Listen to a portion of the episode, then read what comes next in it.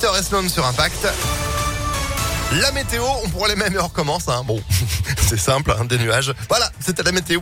On fait quand même le point juste après l'info de Sandrine Ollier. Bonjour. Bonjour Phil, bonjour à tous. À la une à Lyon, la préfecture du Rhône annonce l'arrivée de 30 CRS supplémentaires pour le quartier de la Guillotière. Ça va permettre de multiplier les contrôles dans les semaines à venir. Hier, 80 policiers municipaux et nationaux ont déjà été mobilisés. Bilan, 8 personnes en situation irrégulière interpellées, deux autres placées en garde à vue pour recel de vol les ventes à la sauvette de cigarettes et de médicaments opiacés et 14 mètres cubes d'objets évacués du marché sauvage. Le préfet du Rhône a aussi reçu les représentants du McDo et du casino. Les deux enseignes qui bordent la place ont en effet décidé de fermer plus tôt ou d'aménager leurs horaires en raison des problèmes d'insécurité. Les avocats se mobilisent pour défendre le secret professionnel. On vous en a parlé hier. Ils ont manifesté un peu partout en France. Ils étaient une centaine devant la préfecture du Rhône à Lyon. Protestent contre un projet de loi qui met, selon eux, leur profession en danger et qui est examiné en ce moment à l'Assemblée nationale. Baptisé projet de loi pour la confiance dans l'institut judiciaire, l'un des articles du texte prévoit de pouvoir, dans certains cas, briser le secret professionnel et donc de saisir certains documents pour le besoin d'une enquête. Les promoteurs de la loi évoquent notamment les dossiers de fraude fiscale ou de blanchiment d'argent. Mais pour les avocats, il existe déjà des moyens de contrôle. Pas question donc d'affaiblir le secret professionnel. Écoutez, maître Alain Decroix, il est avocat dans la région. Aujourd'hui, un client qui vient vous voir dans un, euh, cabinet doit se sentir à 100% protégé. C'est tout type de documents. Ça va de ses éléments d'état civil jusqu'à effectivement sa déclaration d'impôt sur revenu, peut-être des consultations d'autres confrères qu'il aurait pu avoir reçues, notamment de l'étranger.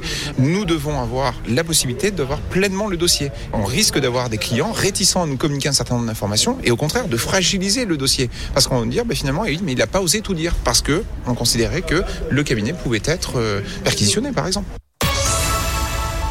L'actualité, c'est aussi cette euh, grève à la SNCF aujourd'hui. Pas d'impact sur les TGV, mais les TER sont perturbés sur de nombreuses lignes de notre région.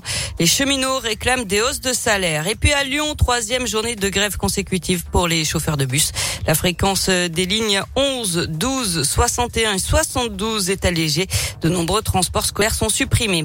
Une affaire de famille sordide au tribunal de Lyon. Un homme de 77 ans a poursuivi deux de ses enfants pour diffamation après avoir été accusé d'inceste par ses deux fils sur Facebook. Le cadet avait publié un premier message en janvier dernier en expliquant avoir été victime d'agressions sexuelles dans les années 80 de la part de son père. Son aîné, euh, son frère aîné, avait ensuite posté un commentaire qui allait dans ce sens, euh, mais le mise en cause ni les faits. Le jugement a été mis en délibéré au 18 janvier prochain.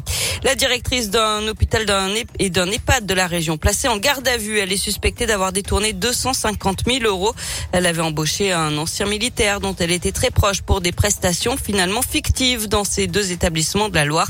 En échange, elle percevait une partie de la facture.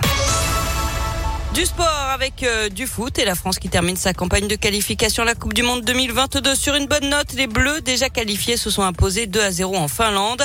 Euh, par contre, en basket, la défaite de l'Asvel en Euroleague, les Villeurbanais se sont inclinés 87 à 74 hier soir à l'Astrobal contre le Real Madrid. Ouais, mais ils vont se rattraper. Il faut dire que c'est une grosse semaine hein, quand même hein, pour pour l'Asvel euh, qui attend notamment Barcelone.